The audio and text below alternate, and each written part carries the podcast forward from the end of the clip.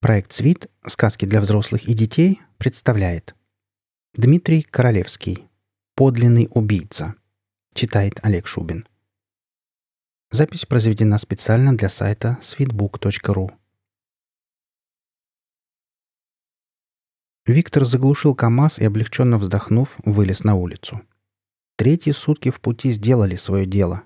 Дальнобойщик в конец вымотался – и появившаяся в сгущающемся сумраке ночлежка со сверкающей красными лампочками вывеской «Поел и спать» оказалась весьма кстати. Виктор запер машину, огляделся по сторонам. Рядом с отелем стояло еще восемь машин, среди которых были две фуры, не слишком отличимых от его, загруженной лесом. Дальнобойщики, такие же, как и он. Виктору Сергеевичу Смолину исполнилось 36 лет, но выглядел он гораздо моложе – был слегка полноват, однако эта полнота ни в коей мере не портила его, а наоборот придавала ему некую солидность. Рост у него был средний, коротко стриженные волосы, недельная щетина на подбородке, которая, как считал сам Виктор, добавляла его внешности мужественность, столисто-серые глаза, прямой нос.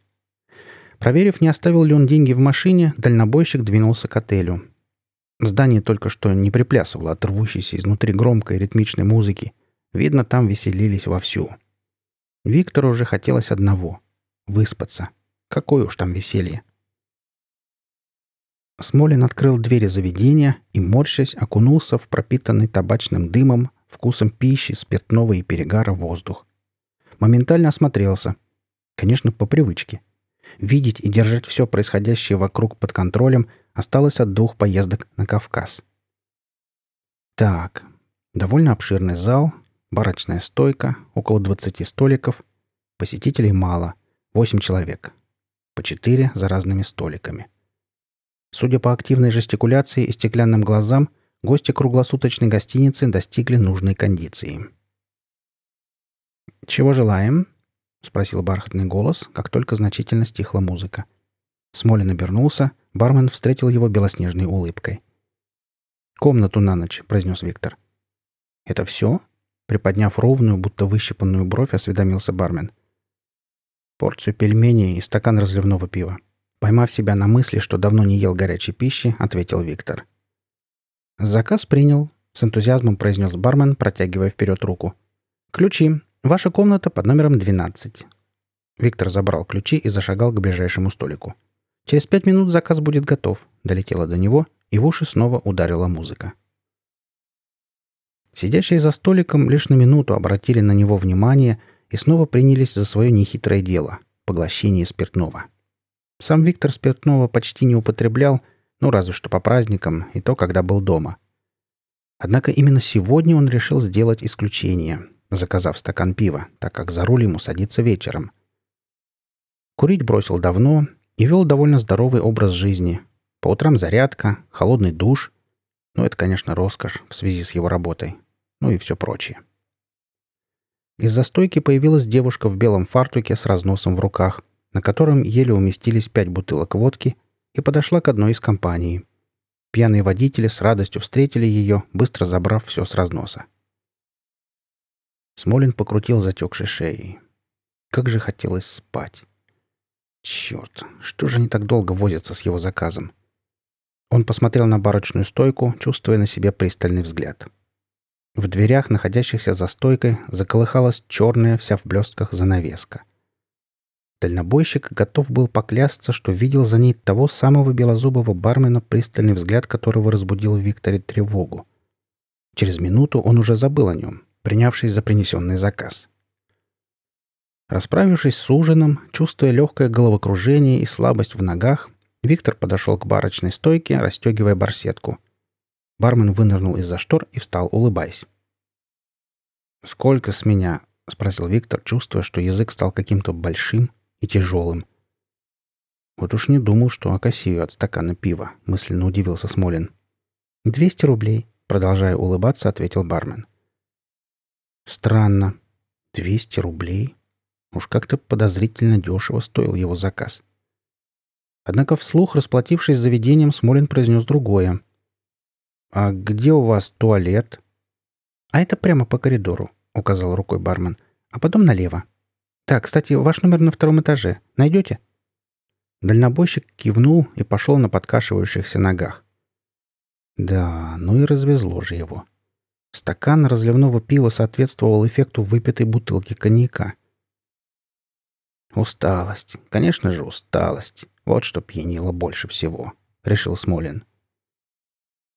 Вымыв руки, Виктор вышел из туалета и едва не упал.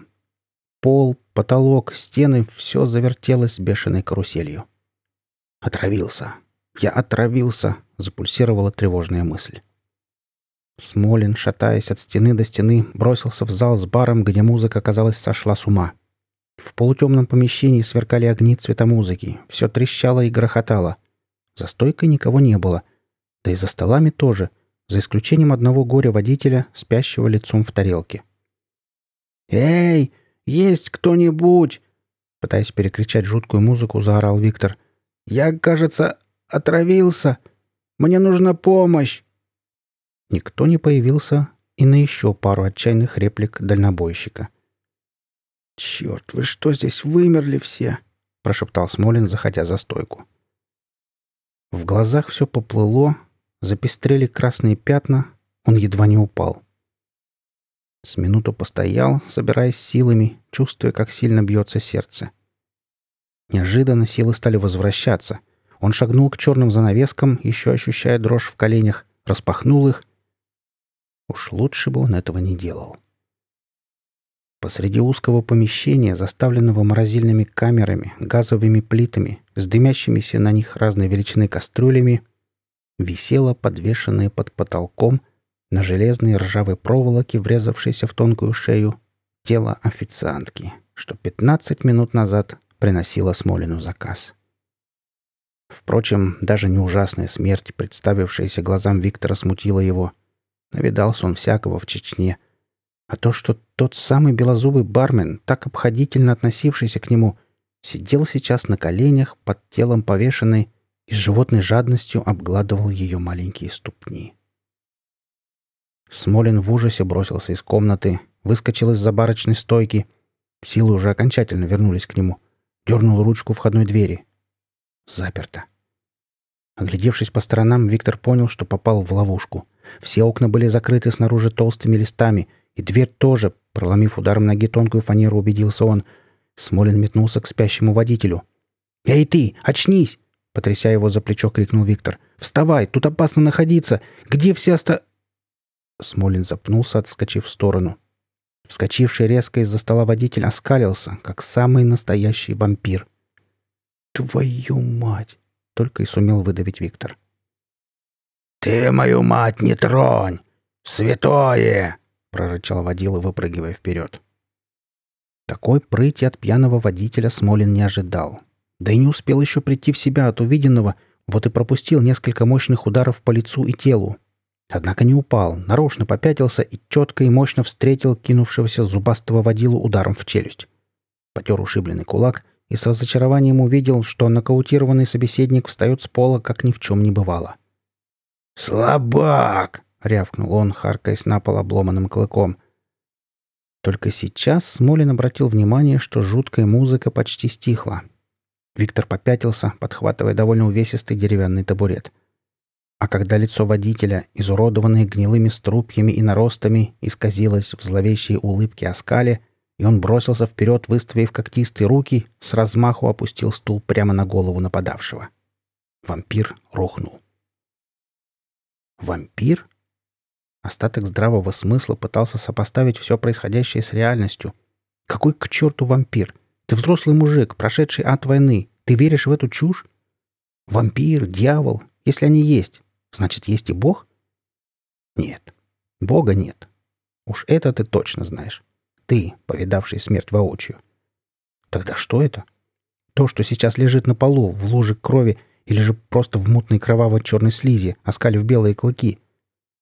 Черт, ну ладно, вампиров нет, я в них не верю. Но я верю своим глазам. Эта нечисть пытается меня убить. Это мой враг, заключил мысленно Виктор. Еще два удара, от которых табурет лопнул на две части, добили водилу вампира до конца. Смолин бегом преодолел зал и коридор, запрыгнул на лестницу, идущую на второй этаж. Дорогу ему преградили сразу двое. Это были те водители, что недавно пьянствовали, только выглядели они, будто неделю назад умерли, а закрыть их забыли, и они испортились, лежа в тепле. «С дороги!» — заорал Виктор. «С дороги, нечисть поганая!» «А что так грубо?» — пробубнил похожий на бочку толстяк, шевеля подвергнувшимися гниению губами. «За базар ответишь!» — разминая кулаки, просипел второй гнилец. Виктор не стал ждать, когда гнилая парочка решит спрашивать с него за базар, а врезал толстяку в нос, ушел от вялого удара второго водилы, пнул его в грудь и помчался наверх. Забежав на второй этаж, где располагались гостиные номера, Смолин разочарованно застыл. Все двери комнат, сдающихся для ночлега, были из железа и наверняка закрыты. «Мой номер! Мой номер 12!» — вспомнил дальнобойщик. Он без труда нашел дверь с табличкой «12». Она оказалась не запертой. Открыл комнату и уперся во мрак, царящий за порогом. Решительно шагнул и застыл, покрывшись холодным потом. В комнате кто-то был. Он тяжело и часто дышал, словно больной. Послышался скрип, похожий на тот, что издает кровать. Боясь что-нибудь задеть, Смолин стал медленно ощупывать ближайший участок стены в поисках выключателя и почти сразу наткнулся на него. Тот, кто был в комнате, заворчал, Кровать протяжно заскрипела, и в следующую секунду загорелся свет. Виктор стоял возле порога, а в полуметре от него сопел изъеденный червями труп, уютно устроившийся на белой разобранной постели. Мертвец открыл глаза. Длинный толстый червяк, издевательски помахав хвостом, скрылся в провале, где был нос. «Чё надо?» — прохрипел он. Чем мне надо, тебе явно не нужно. Лежи смирно, и я тебя не трону». «Чего?» — изумился мертвец, и на секунду Смолин увидел в нем одного из водителей, что сидел за столиком недалеко от него. Увидел вполне здоровым, таким, каким он был внизу, в зале, когда пил с друзьями. Но это был всего лишь миг, а в данный момент перед ним сидел труп. Живой труп. Зомби.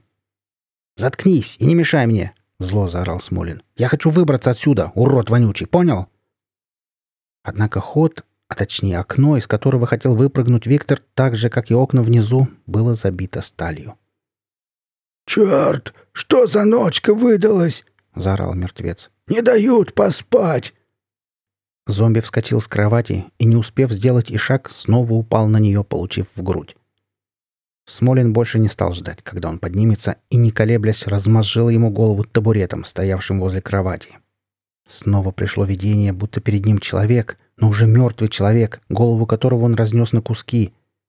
Виктор почувствовал слабость. Ноги подкосились. Он смотрел на кровать, а в глазах пестрило от быстрой смены картинок. Зомби, человек, зомби, человек, зомби, человек, человек, Человек, человек, человек. Зрение сфокусировалось на трупе человека. Смолин проморгался, потер глаза. Человек.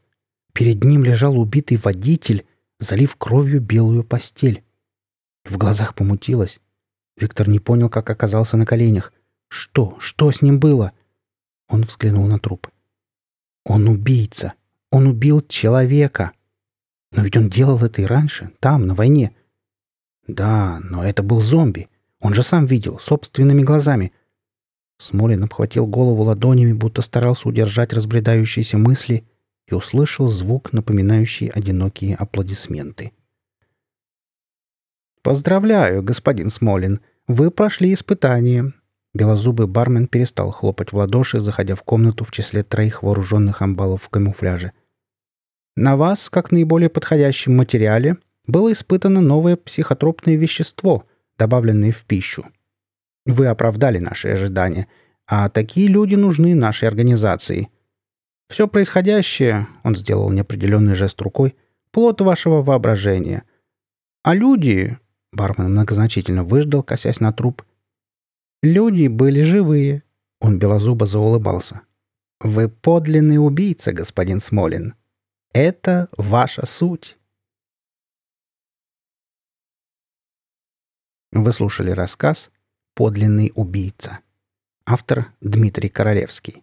Читал Олег Шубин. Данная запись произведена специально для сайта sweetbook.ru.